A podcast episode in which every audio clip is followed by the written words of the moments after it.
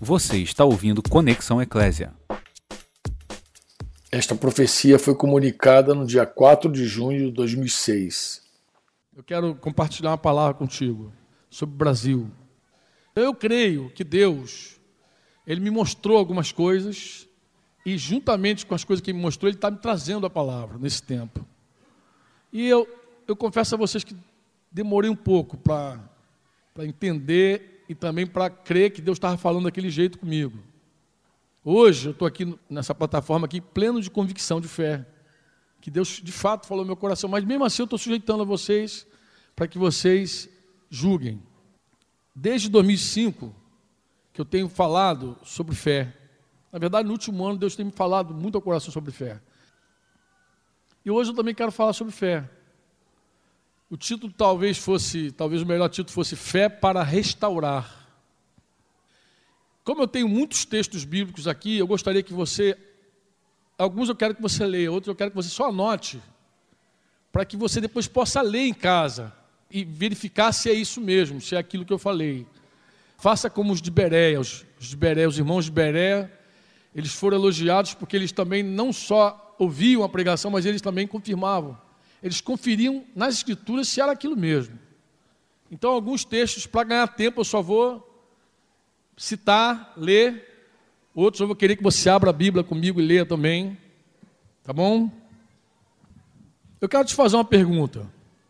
Quantos de vocês aqui têm tido sonhos ou visões com gelo caindo do céu, granizo, neve, neve sobre o Brasil, Quantos têm tido sonho de figuras congeladas? Eu lembro de um sonho da Roseli, que ela viu o mapa do Brasil. Eu lembro, não, na verdade, quem me lembrou foi Débora. Você tinha me contado já.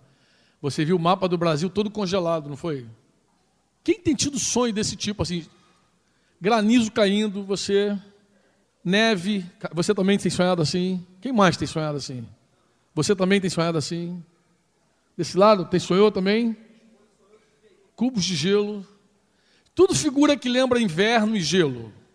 Quem mais tem sonhado assim? Também? Mais gente do que eu pensei, hein? Levanta todos vocês a mão de uma vez só, para eu ver aqui, rapidamente. Três, quatro, cinco, seis, sete, oito, nove, dez, onze, doze, treze, 14. Aí, ó. Eu só ouvi um sonho da Roseli, Bem, o que, que Deus tem me falado sobre esses sonhos e visões? O que, que eu creio que Deus está falando? Deus está falando que Ele vai trazer sobre o Brasil um inverno. Um inverno rigoroso. Rigoroso. É como uma correção, uma disciplina. Deus vai corrigir essa nação.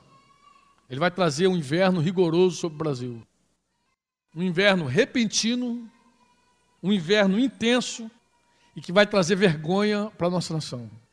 Alguém podia perguntar por que, que Deus faria isso? Eu te digo, eu não entendi ainda o que, que significa esse inverno. Eu não sei se é um colapso na economia, eu não sei se é um caos da violência, uma coisa parecida com aquilo que a gente viu em São Paulo algum tempo atrás, eu não sei. Mas eu sei o motivo, a causa eu sei. Deus me falou que Ele vai trazer essa correção por causa da idolatria do Brasil a idolatria do povo brasileiro.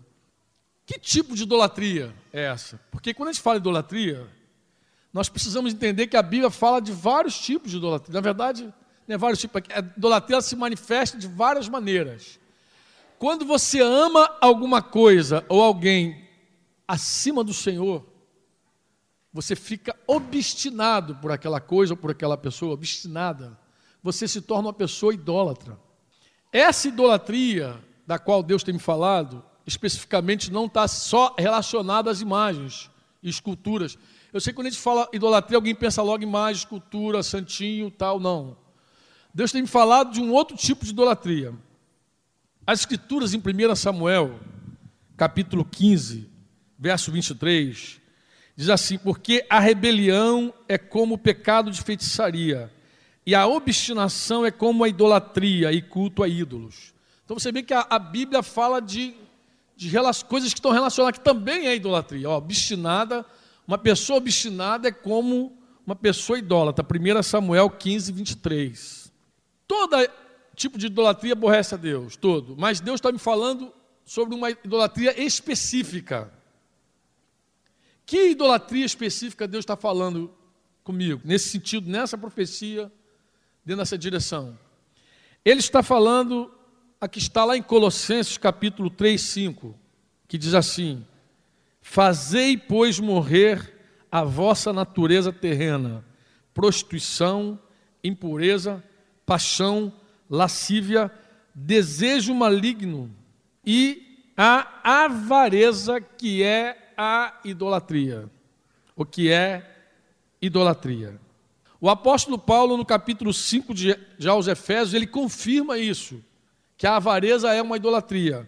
Ele diz assim: ó, sabei, pois, isto: nenhum incontinente ou impuro, ou avarento que é idólatra, tem herança no reino de Cristo e de Deus. Então Deus está me falando especificamente de um tipo de idolatria, a avareza, que é a idolatria. Um homem avarento é um homem idólatra. O que é avareza, irmãos? O que é avareza? O dicionário diz que avareza, de avaritia no latim, diz que é o apego excessivo ao dinheiro, mesquinhez, sovenice, isso é a forma como o dicionário brasileiro explica a palavra. Mas é muito importante, quando você quiser conhecer bem o sentido da palavra, não ficar só com o dicionário, não. Porque às vezes o dicionário não te diz nada. Às vezes é importante você ir para a própria Bíblia, porque a Bíblia ela se interpreta. Então, a Bíblia apresenta a avareza da seguinte forma.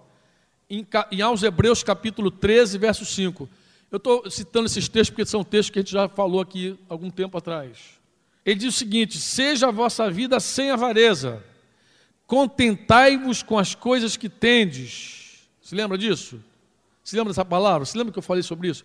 Contentai-vos com as coisas. Falei daquela tentação do shopping.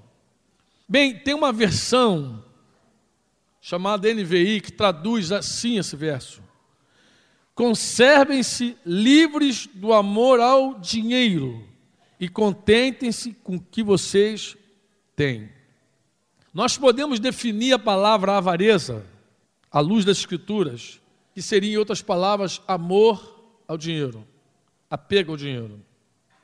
Outra pergunta que talvez coubesse: o que, que a Bíblia ensina sobre o amor ao dinheiro? Quem lembra assim? Ah, que é a raiz de quê? Eu queria explicar um pouco mais sobre o amor ao dinheiro, tá? que talvez fosse uma outra pergunta. Então, o que é amor ao dinheiro? Se amor ao dinheiro é a raiz de todos os males, o que é o amor ao dinheiro? que, que eu tenho aqui na minha mão? O que, que eu tenho aqui? Não, na verdade eu tenho uma nota, que a gente chama de uma nota de quantos reais?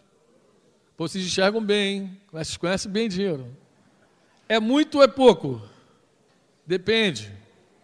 Depende. Se for para dar, é muito. Se for para receber, é pouco. Se, a, se teu marido te dá dois reais para ir ao shopping, tu vai dizer, Ih, não pago nem estacionamento com isso. Mas se alguém passar uma oferta lá no grupo caseiro, tu vai olhar dois e um, dois e um, talvez você fique dividido. E você começa a pensar que dois pode fazer falta para você. Aí você mete a mão, pega as moedinhas, pega um real, entrega. Dinheiro, amado, não é esse papel. Pode ter certeza disso. É mais do que esse papel. Inclusive hoje a gente tem cartão de crédito. Se você pega também o cartão de crédito, entrega para tua mulher e a senha, tudo direitinho, fala assim, vira, vai, fica à vontade, ela fica alegre. Não precisa dar dinheiro para ela, não precisa dar papel para ela. É só dizer que está liberado que ela vai ficar feliz a beça. Então não precisa de. O dinheiro, na verdade, não é um papel, não é papel. Dinheiro é o que está por trás dele é que tem valor. Há um poder por trás do dinheiro. Quando a Bíblia diz amor ao dinheiro, ela não está falando amor a esse papel, não. Mas amor ao que ele representa. O que, que ele representa? Alguém poderia definir dinheiro como meio de compra e venda de mercadorias e bens. Alguém poderia definir assim. Os israelitas começaram a usar, na verdade, moeda desse estilo aí, 800 anos antes de Cristo. E tem na Bíblia muita coisa que você vai ver com o nome de dinheiro. Quem que se lembra lá? Ceitil, dárico, denário, de dracma, dracma, estáter, lepto, mina, moeda de prata, peça de dinheiro, quesita, pin, quadrante, ciclo, talento. Tem vários nomes que tu vai ver na Bíblia que se refere a dinheiro. Mas se você pega a tua Bíblia, agora eu quero que você leia um pouco de Bíblia.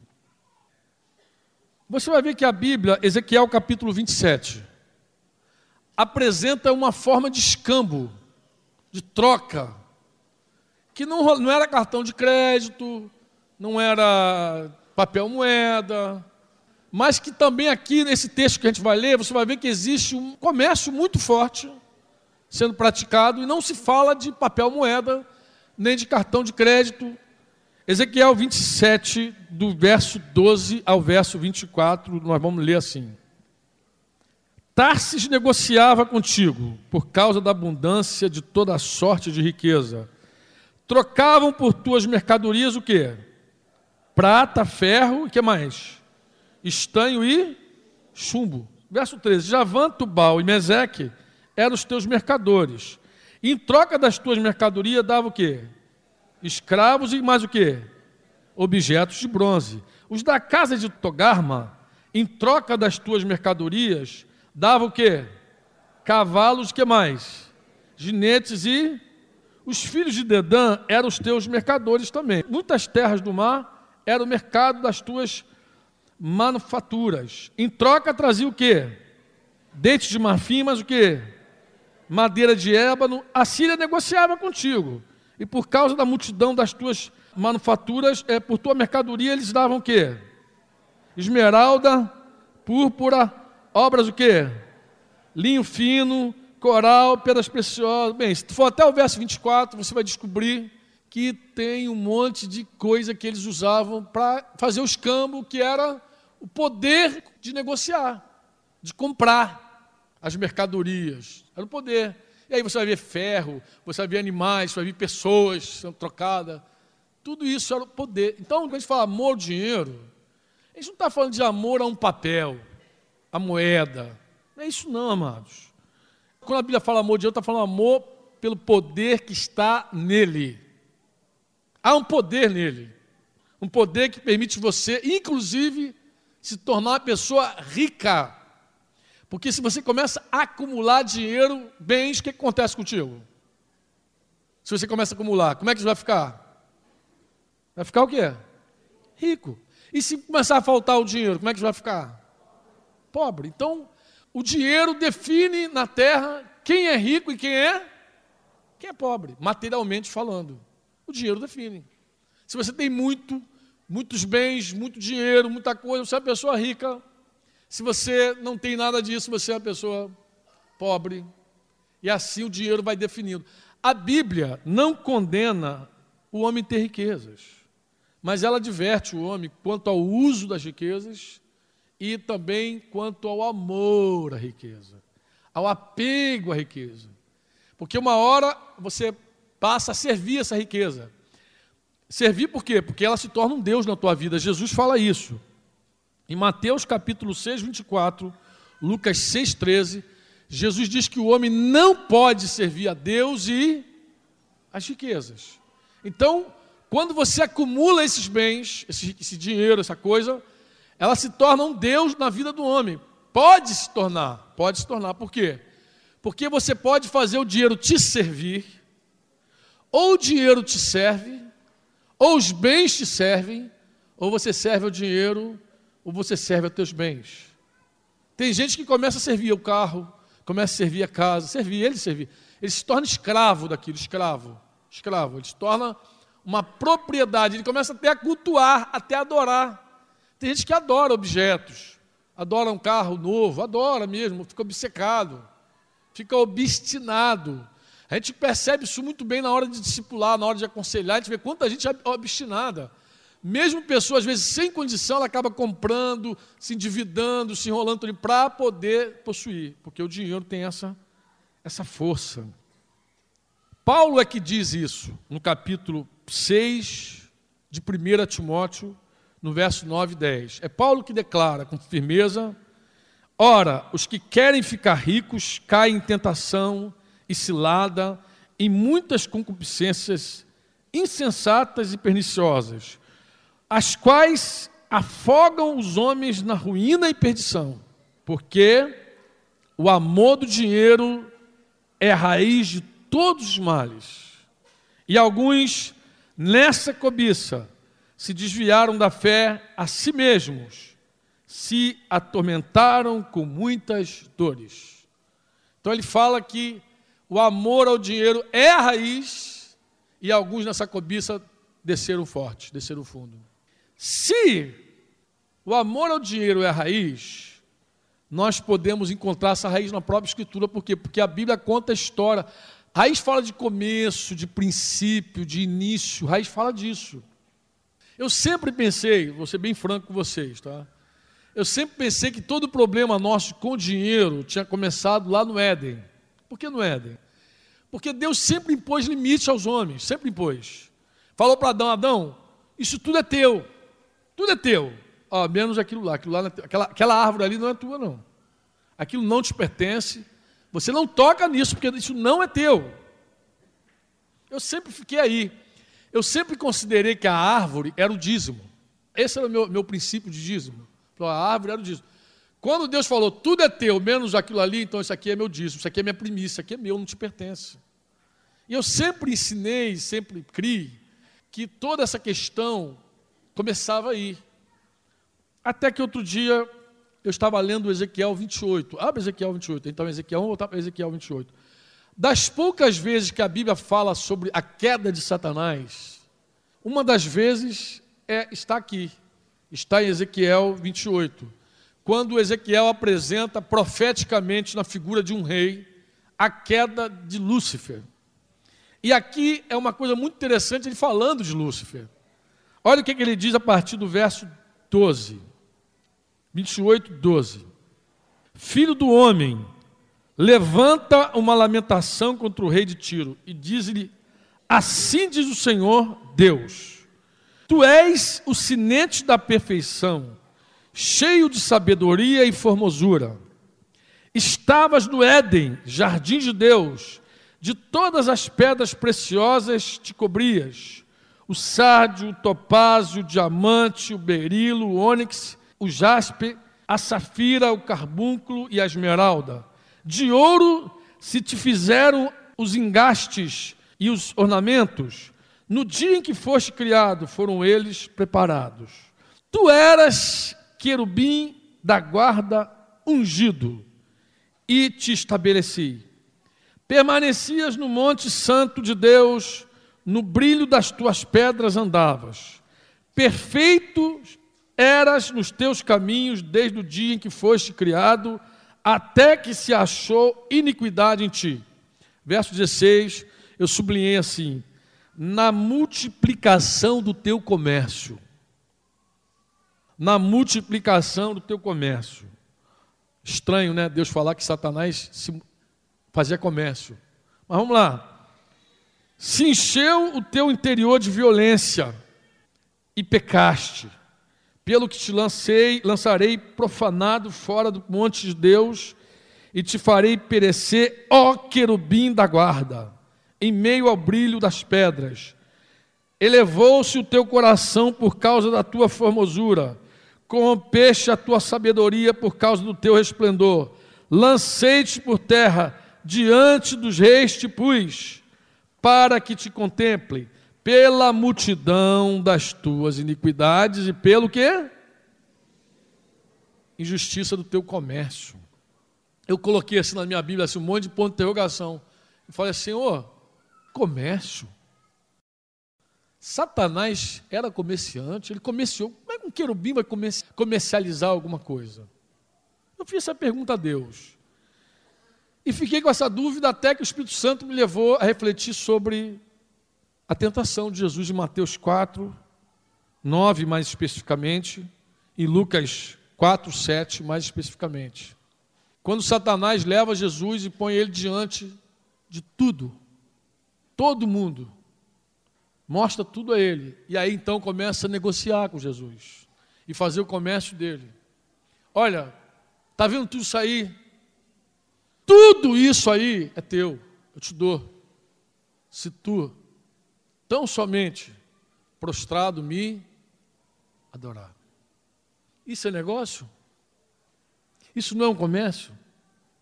Bem, eu já sei o que o diabo quer. A gente já sempre soube, né? Ele sempre quis ser adorado. E quando o diabo quer ser adorado, ele faz qualquer negócio com qualquer pessoa. Ele negocia mesmo. Ele dá o que ele tem e o que ele pensa que tem. Ele negocia até o que não é dele, negocia tudo. Para que o homem ou para que alguém se proste diante dele e adore. De fato, o amor ao dinheiro é a raiz de todos os. Está lá desde o princípio. Aí não tinha papel moeda. Aí não tinha cartão de crédito.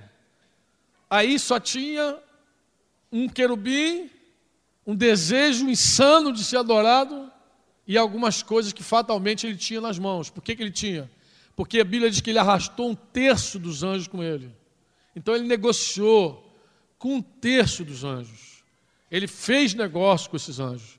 E quando ele caiu, ele levou todos com ele. Ele é um bom negociante, ele sempre está negociando, ele sempre gosta de fazer o comércio desonesto dele.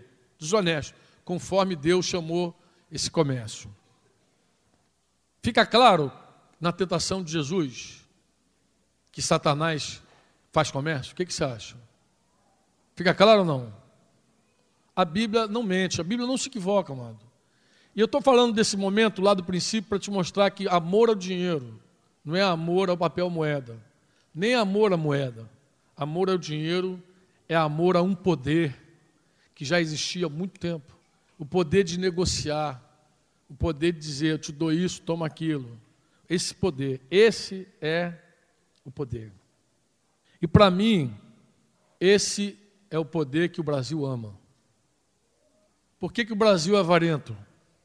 Por que, que o Brasil está debaixo dessa idolatria? Porque o Brasil, ele ama esse poder. Mais do que o papel, estou falando de algo mais, tá, amados? A avareza brasileira, ela está nos noticiários de televisão, nos jornais, tá ou não está? Você consegue ver a avareza do Brasil no noticiário? Querido, é a avareza que sustenta toda a corrupção do Planalto. Sabe aquela corrupção todinha política que está lá? É a avareza que sustenta. É ela que mantém os subornos ativos. Essa é a avareza. É ela que faz o juiz fechar o olho, o ouvido e a boca. Ela corrompe desde o juiz de futebol, que agora é moderno, mas também já apareceu, até o juiz federal, o juiz Lalau. Ela está em tudo que é página de jornal. A última história de avareza que a gente ouviu agora foi de um técnico de som que vendeu um CD por 200 reais de uma sessão secreta sobre tráfico de armas e quase colocou São Paulo dentro de uma. Vou falar assim, usar uma palavra, como é que eu vi São Paulo? São Paulo ficou dentro de um caldeirão de desespero, de medo. As pessoas angustiadas sumiram, desapareceram. Quem conhece São Paulo sabe que aquela imagem de ver São Paulo naquele horário sem ninguém era uma coisa sobrenatural. Mas quem sustenta isso tudo é a avareza. Sabe o que o rapaz disse? Que ele ganhava pouco, que o salário dele era um salário pequeno. Qual era o salário dele? R$ reais. E por 200 reais, ele quase desgraçou São Paulo. E o Brasil junto. Porque São Paulo é a maior cidade do Brasil. Então a avareza está aí. A avareza mantém também a pornografia, o sexo, a exploração do sexo, a pedofilia, a avareza mantém. Por quê? Ah, que isso? Mantém, filho. Mantém. Olha, vamos falar do tráfico de drogas. Você já ouviu aquela frase que o traficante diz que ele não usa droga? Você conhece o traficante, a história do traficante que não usa droga? Que ele não fuma, que ele não bebe, e que ele não cheira, e que nem quer isso para os filhos dele. Não, meu filho não, não quero meu filho fora disso. Ora, se ele não quer isso para o filho dele, por que, que ele trafica então? É porque ele não vai ganhar em outro negócio o dinheiro que ele ganha com o tráfico de droga. E é um trabalho que ele faz, é arriscado, ele arrisca a vida, o corpo dele, é, é confusão, é briga, agora é, é guerra de facções também. Então ele põe a própria vida em risco. Você acha que é por quê?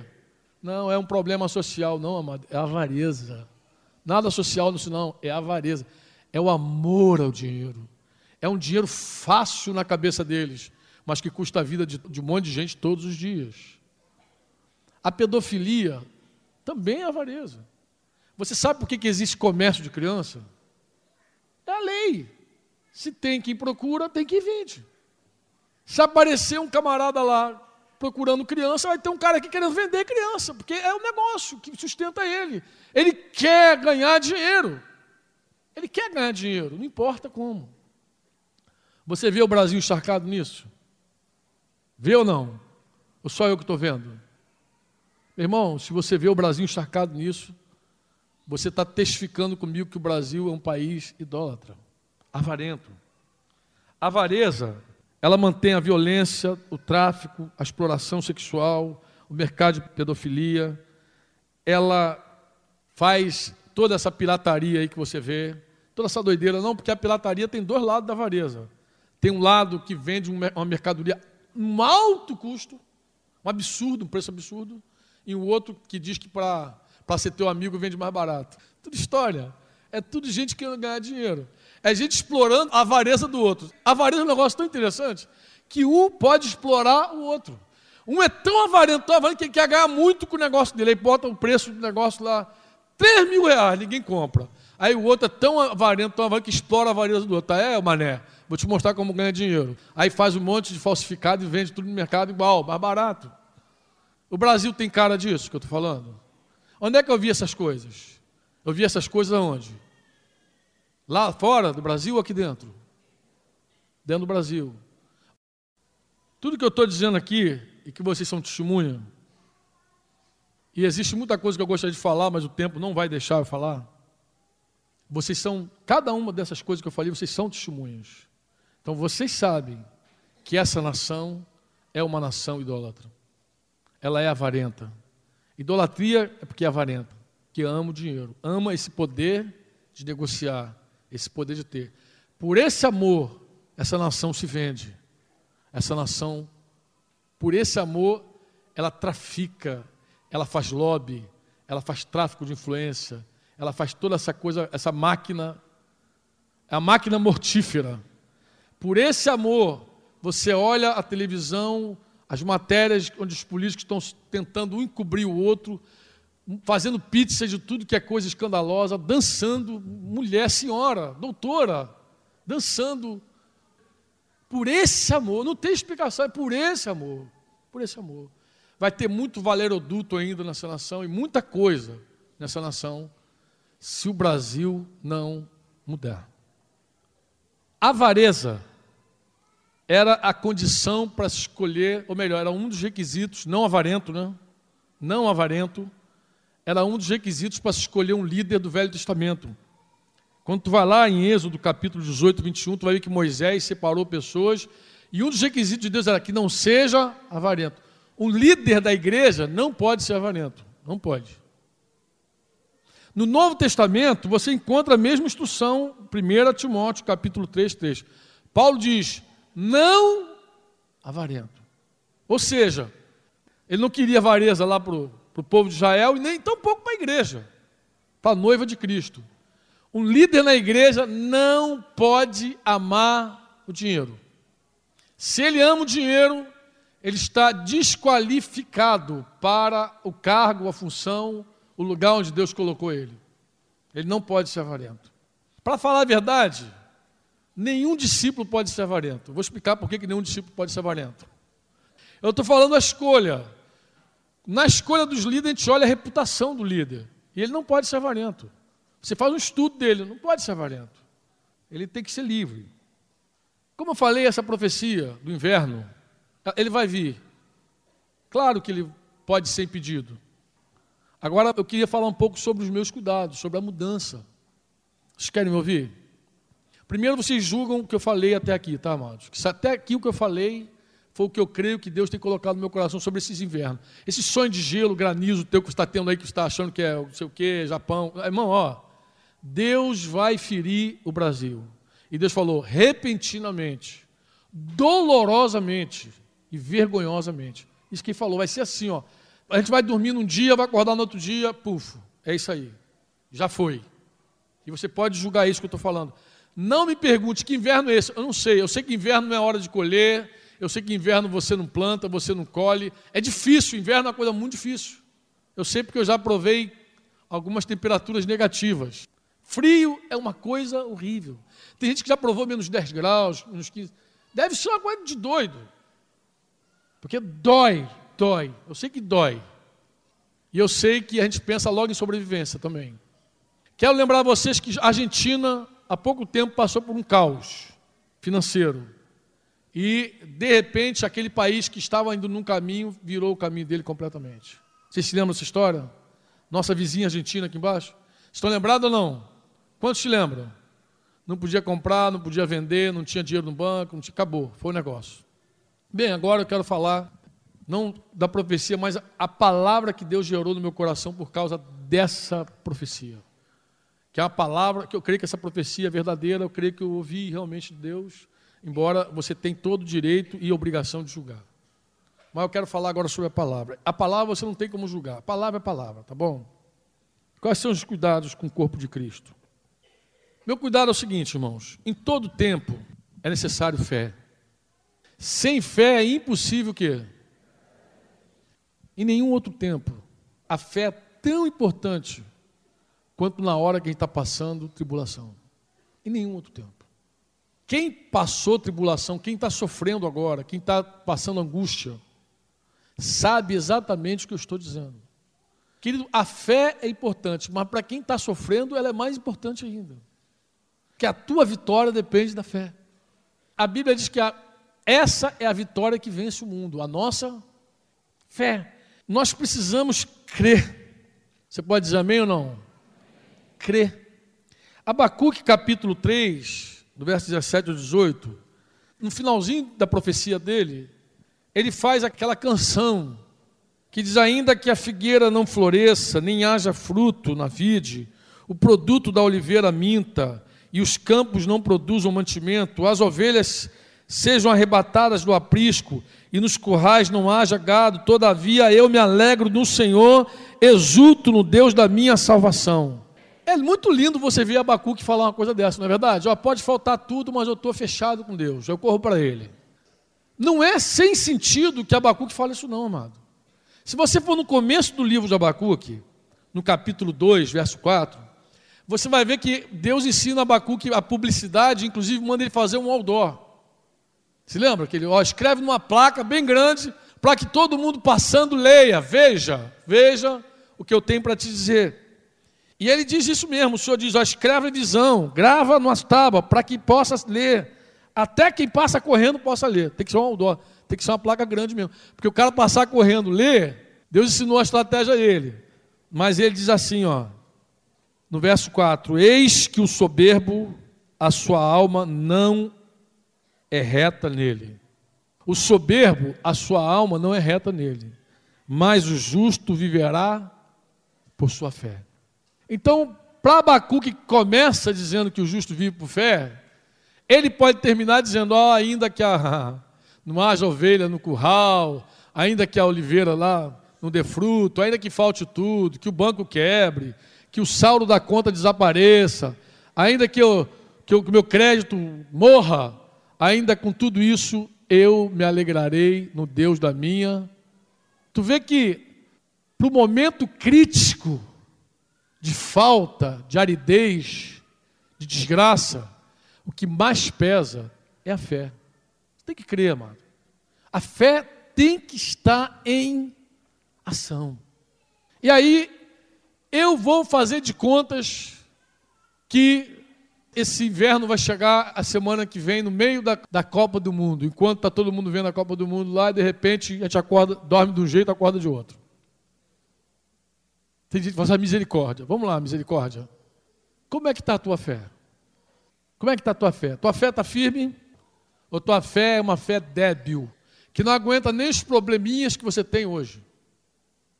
Como anda a tua fé? Pergunta para o teu irmão que está do teu lado. Eu gosto de fazer isso, não, mas vou fazer hoje.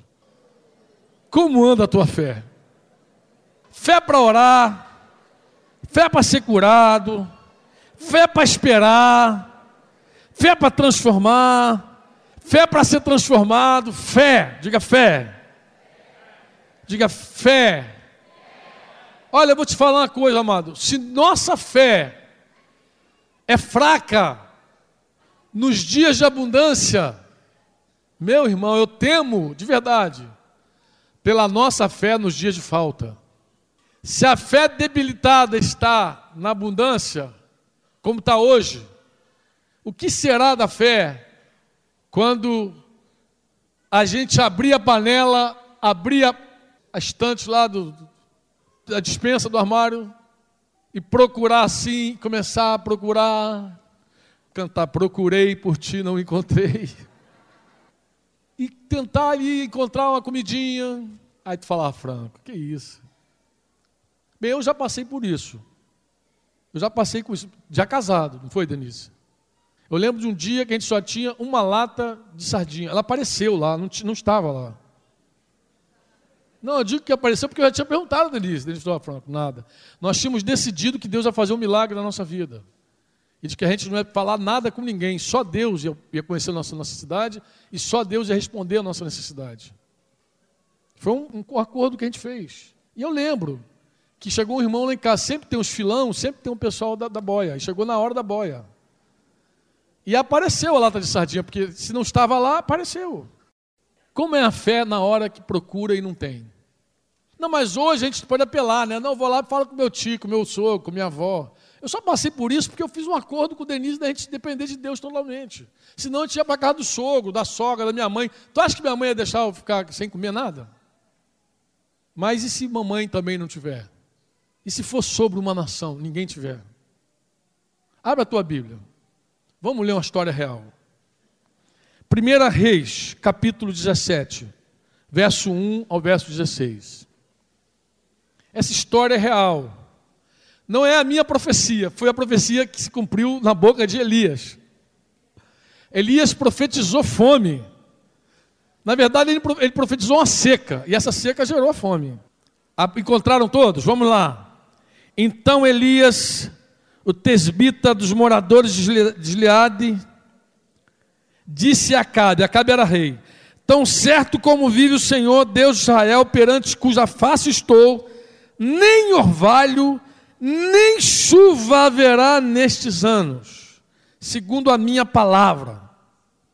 Veio-lhe a palavra do Senhor dizendo: Retira-te daqui vai para o lado oriental e esconde-te junto à torrente de Querite, fronteira ao Jordão, beberás da torrente e ordenarei aos corvos, aos corvos que ali mesmo te sustentem.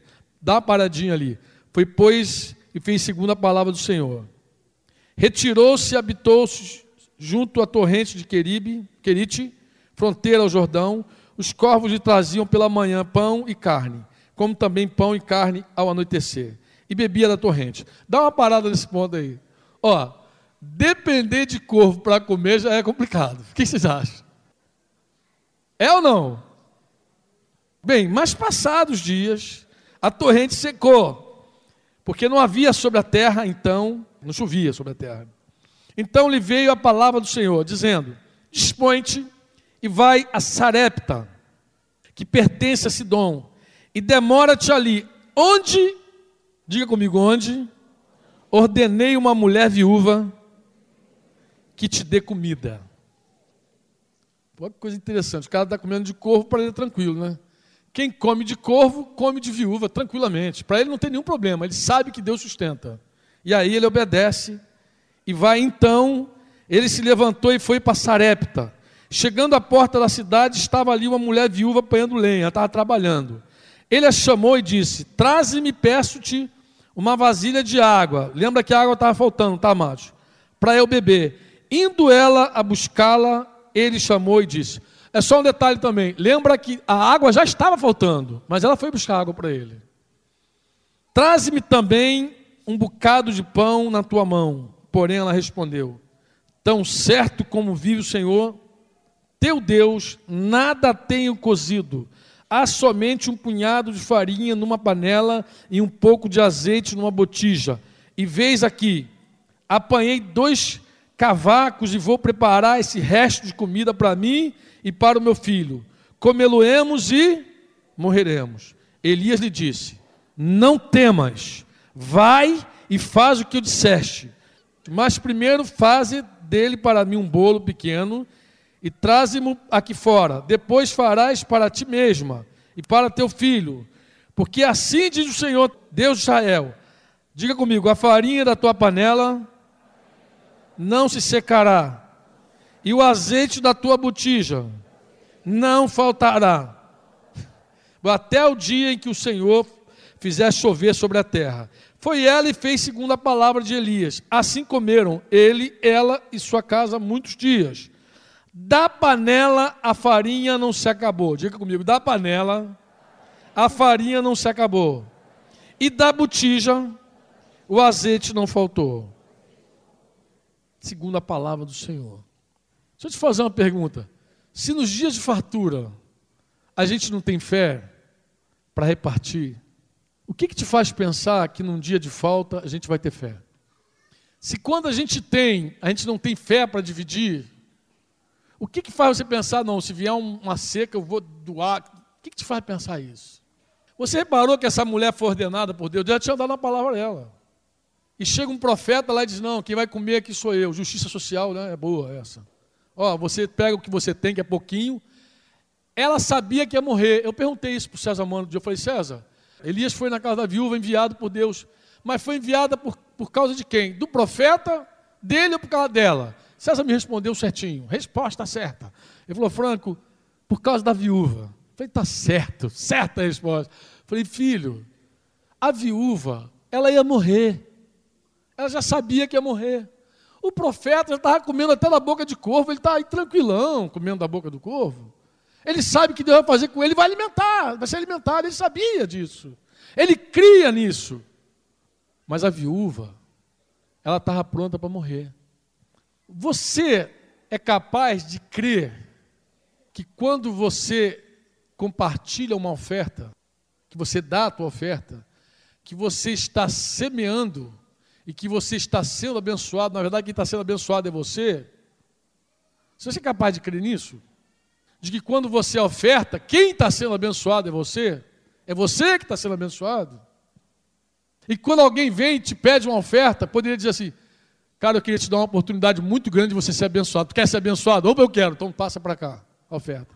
Tem as roupas aí das. As roupas, cadê a Carlinha? que a Carlinha me deu uma oportunidade de ser abençoada essa semana. Falou assim, Franca, a gente está fazendo a roupa aí do pessoal do apoio, 30 reais quem vai?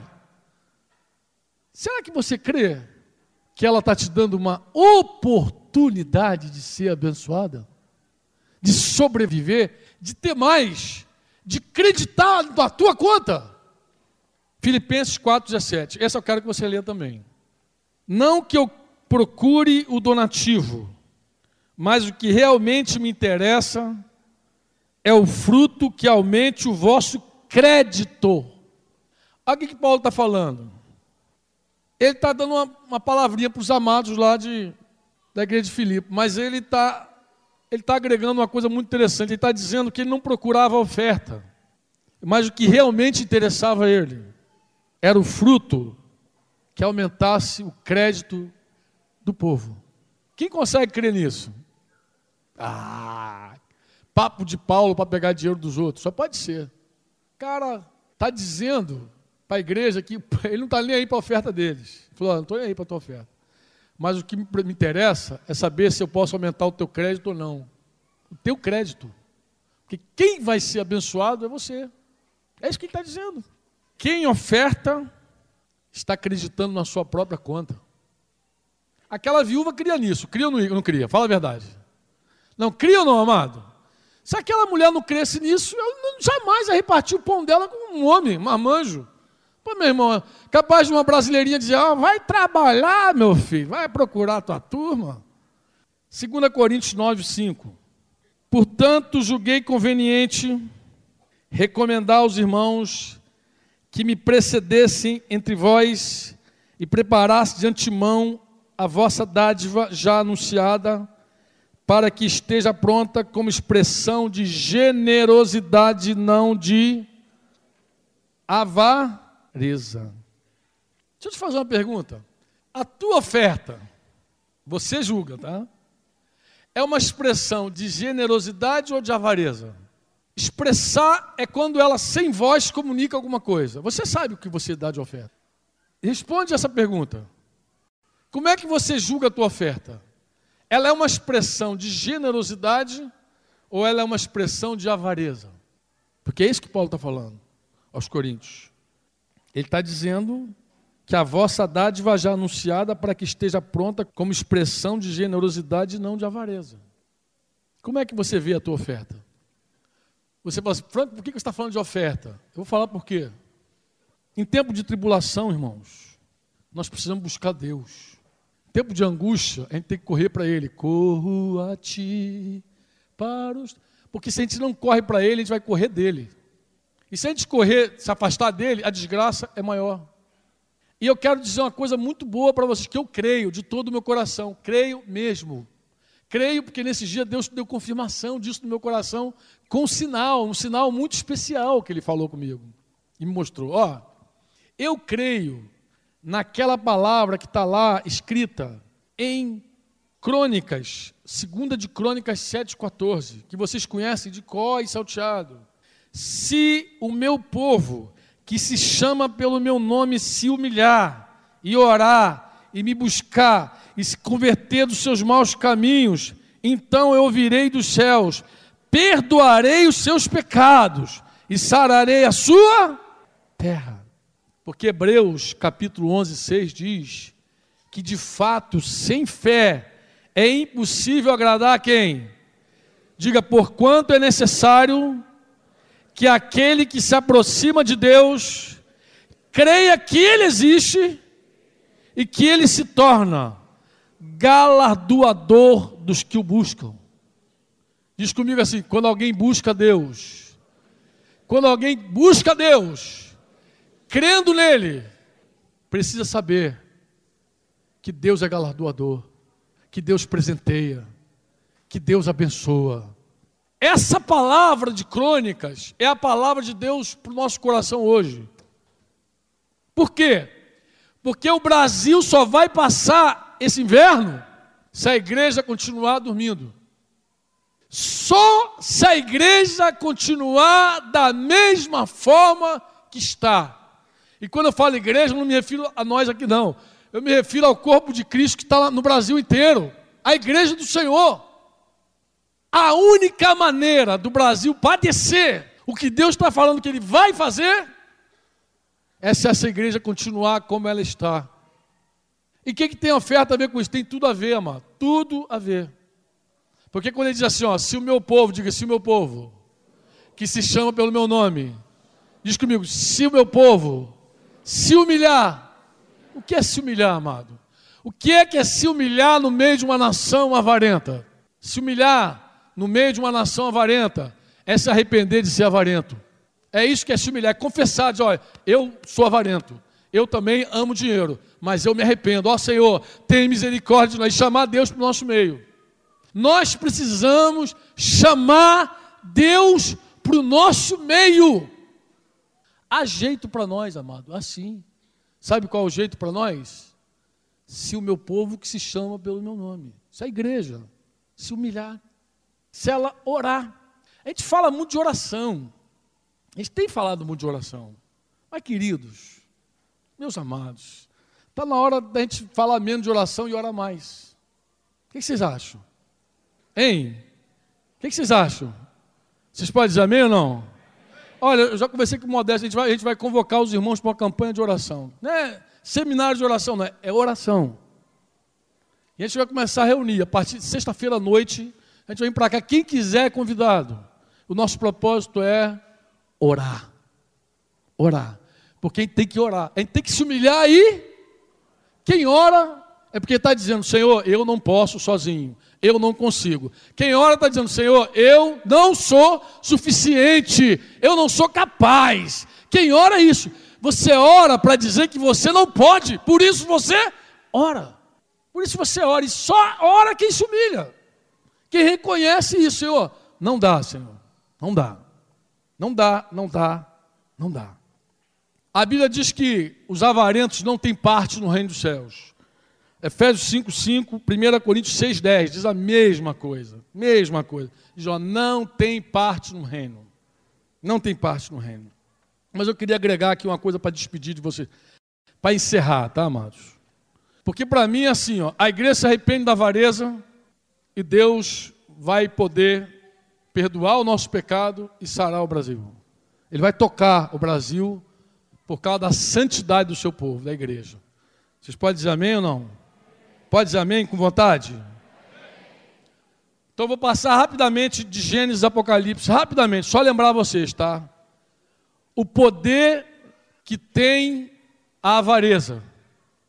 Ela também é ela tem derrubado muita gente, feito a desgraça de muita gente.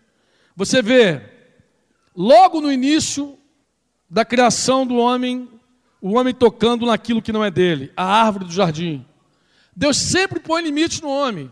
Deus põe limite aos reis e sacerdotes. Quem era rei não podia ser sacerdote, quem era sacerdote não podia ser rei. E você viu um monte de rei queimando a mão, ficando até leproso, tentando ser sacerdote, tentando fazer o ofício sacerdotal. Deus sempre diz: olha, até aqui para você, daqui você não vai mais, porque você não é Deus, você é homem. Deus sempre impõe limite. Deus impõe limite para a posse dos homens. Davi tinha tudo. Davi tinha Israel. Mas Betseba não. Betseba não era dele. Não era propriedade dele. E ele quis ir além, tocar naquilo que não lhe pertencia. E o homem, ele peca nessa cobiça. Peca nessa cobiça. Nós lembramos que logo após o pecado do homem, a primeira tragédia na família aconteceu em meio à oferta. A oferta de Caim, a oferta de Abel. A primeira civilização foi destruída por causa da violência. E quando eu penso em violência, eu penso em gente tirando coisa dos outros, amarra na força, tirando tomando, tomando, e aí está a cobiça de novo, está a avareza de novo. Mesmo antes da lei, o justo Abraão entregou seus dízimos a Melquisedeque. Jacó, mesmo sem entendimento, prometeu dar os dízimos a Deus. A lei de Moisés legislou dízimo, consagrou dízimo, colocou a tribo de Levi para receber os dízimos, tudo está na Bíblia. A primeira derrota de Israel, com Josué à frente, se deu por causa de um homem chamado Acã, que cobiçou a capa lá dos babilônicos. Lá você sabe, você conhece a história, você conhece a história. Os filhos de Eli, os filhos de Samuel não seguiram seus pais por causa dessa cobiça, por causa dessa avareza. Os ensinos de Salomão, está cheio de ensinos sobre o uso do dinheiro, o cuidado do dinheiro, a avareza. Está cheio de ensino, cheio. Não são poucos, está cheio de ensino. Todos a avareza é julgada pelos profetas, tá amado? Todos os livros profetas vai encontrar Deus julgando a avareza. Mas e os ensinos de Jesus? Acima de Salomão, quem mais falou sobre dinheiro foi Jesus. Quem é? Leia os evangelhos. Faz comparação. Quem mais falou sobre dinheiro na Bíblia foi Jesus Cristo. E quem tocou mais na avareza foi ele também. Eu gosto de uma passagem muito interessante de Jesus, mas vou usar uma historinha aqui, tá? Posso usar uma ilustração para falar da passagem de Jesus? Posso ou não? Me aguenta aí um pouquinho mais? Mais cinco? Mais dez, quem sabe? Ó, escuta. Um homem que escreveu há 200 anos uma história assim. Essa história é boa. Pensa você num homem que trabalhou a vida inteira e trabalhou duro, árduo, economizou, juntou seu dinheirinho, guardou, construiu uma casa para a aposentadoria dele, porque o sonho dele era se aposentar numa casa muito legal, muito bonita. Então ele investiu, colocou na casa, fez uma big casa, uma mansão, piscina, sauna, tudo que tem direito aí. Tá, furou tudo, ou furou, né? O nome, né? Aquele tanquezinho que entra dentro. Ele fez tudo, tudo. Bonitinho, tal. Se aprontou para aposentadoria para viver. Só que esse amigo, esse homem tem um amigo. É um outro homem. Que também, a semelhança do primeiro, economizou, trabalhou árduo, anos e anos, juntou seu dinheiro, e ele queria, o sonho dele era construir também uma casa com tudo que tem direito, piscina, quintal, um campo de golfe, e tudo que tem direito. Vai mais o quê? Sauna, vai, vai indo, e vai jogando tudo, só que ele queria fazer essa casa em Marte. Vocês estão rindo porque estou pensando assim, o segundo é louco. É isso ou não é isso? É ou não? Mas a resposta do autor é assim, ó, não, amados. Os dois são loucos. Os dois. Um, porque quer construir uma, uma casa num lugar onde ele nunca vai chegar. E o outro, porque quer construir uma casa num lugar onde ele nunca vai ficar para sempre. Os dois são loucos e Jesus testifica isso.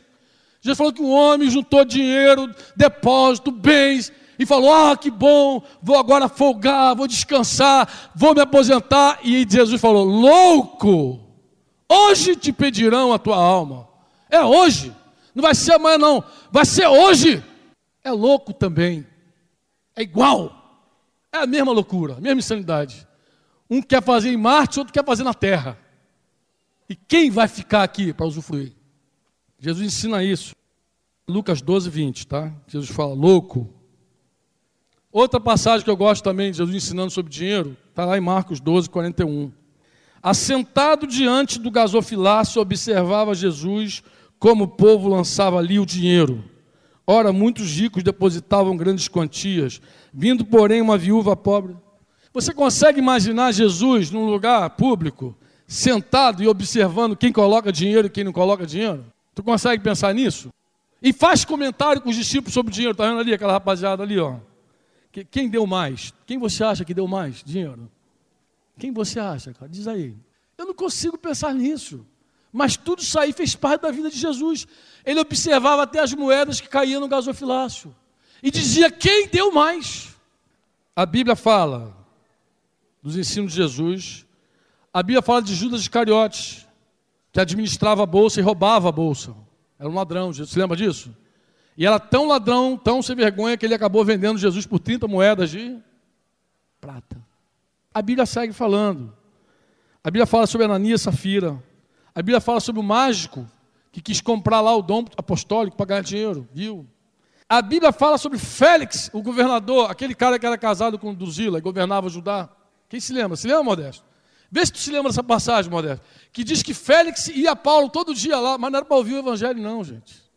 Que se fosse para ouvir o evangelho, ele teria sido salvo. Por que, que ele ia lá ouvir Paulo? Ele queria que Paulo molhasse a mão dele, subornasse ele. Era isso que está escrito, tá escrito aqui, cara. Está aqui. Está tudo aqui. A Bíblia também fala que um dia, nessa terra, os homens não comprarão e nem venderão se não tiver uma marca. E essa marca é 666. É o código da besta. A Bíblia diz isso. Tudo envolvendo dinheiro. E como é que você acha que um avarento amante do dinheiro vai ficar nesse tempo aí da, meia, meia, da marca? Não só confiscado, mas sem poder comprar. Como é que você acha que vai ser? Você crê na Bíblia? Não, porque se você não crê, você está dizendo, esse cara está chato a beça. Esse tal de Franco hoje me, encheu a paciência. Mas se você crê nesse livro e que é verdade, meu irmão, você vai sair daqui mudado, você vai sair daqui confrontado. Em nome de Jesus. Tem um comercial na televisão que diz assim: tudo tem um preço, mas tem coisa que não tem preço, não é verdade? Em parte, é verdade. Mas as coisas que não têm preço, nós temos. Nós somos privilegiados, bem-aventurados. As coisas que não têm preço, que não são aquelas coisas que passam no comercial, nós temos. Não tem preço a vida de Jesus que está em nós. Não tem preço. Nós temos. Nós recebemos da vida de Deus em Jesus Cristo. Isso não tem preço. O resto do dinheiro compra, é verdade, mas isso não compra. Isso não compra. E ninguém pode produzir a vida de Jesus numa pessoa. Não tem preço. O Espírito Santo entre nós. Oh, aleluia. O Espírito Santo entre nós não tem preço. Alguém pode pagar essa presença? E ela vem. Ela vem graciosamente. Ela vem gratuitamente. Nós podemos ter mais desse rio se a gente buscar o Senhor como Ele tem falado, como Ele tem dito. E a igreja também, irmãos. O corpo de Cristo. Vocês, uns aos outros. Será que tem preço fazer parte dessa família? Tem preço. Você é bem-aventurado, você se sente feliz de fazer parte dessa família? Sente? Quem se sente feliz? Então, eu te digo, não tem preço fazer parte do corpo. Da família. Ser cristão não tem preço. Tem irmãos e irmãs, não tem preço. Não tem preço. Irmãos, a palavra de Deus para nós é arrependei-vos e crede. Eu quero orar com vocês. Eu quero que você ore também por tudo que você ouviu. Eu quero correr para Jesus junto contigo. Eu sei que eu fui longo hoje, porque não tinha como pegar essa palavra e quebrá-la em dez pedaços. Não tinha como. A minha esperança é que o Espírito Santo dê testemunho no teu coração sobre tudo que eu disse. Este foi mais um programa do Conexão Eclésia.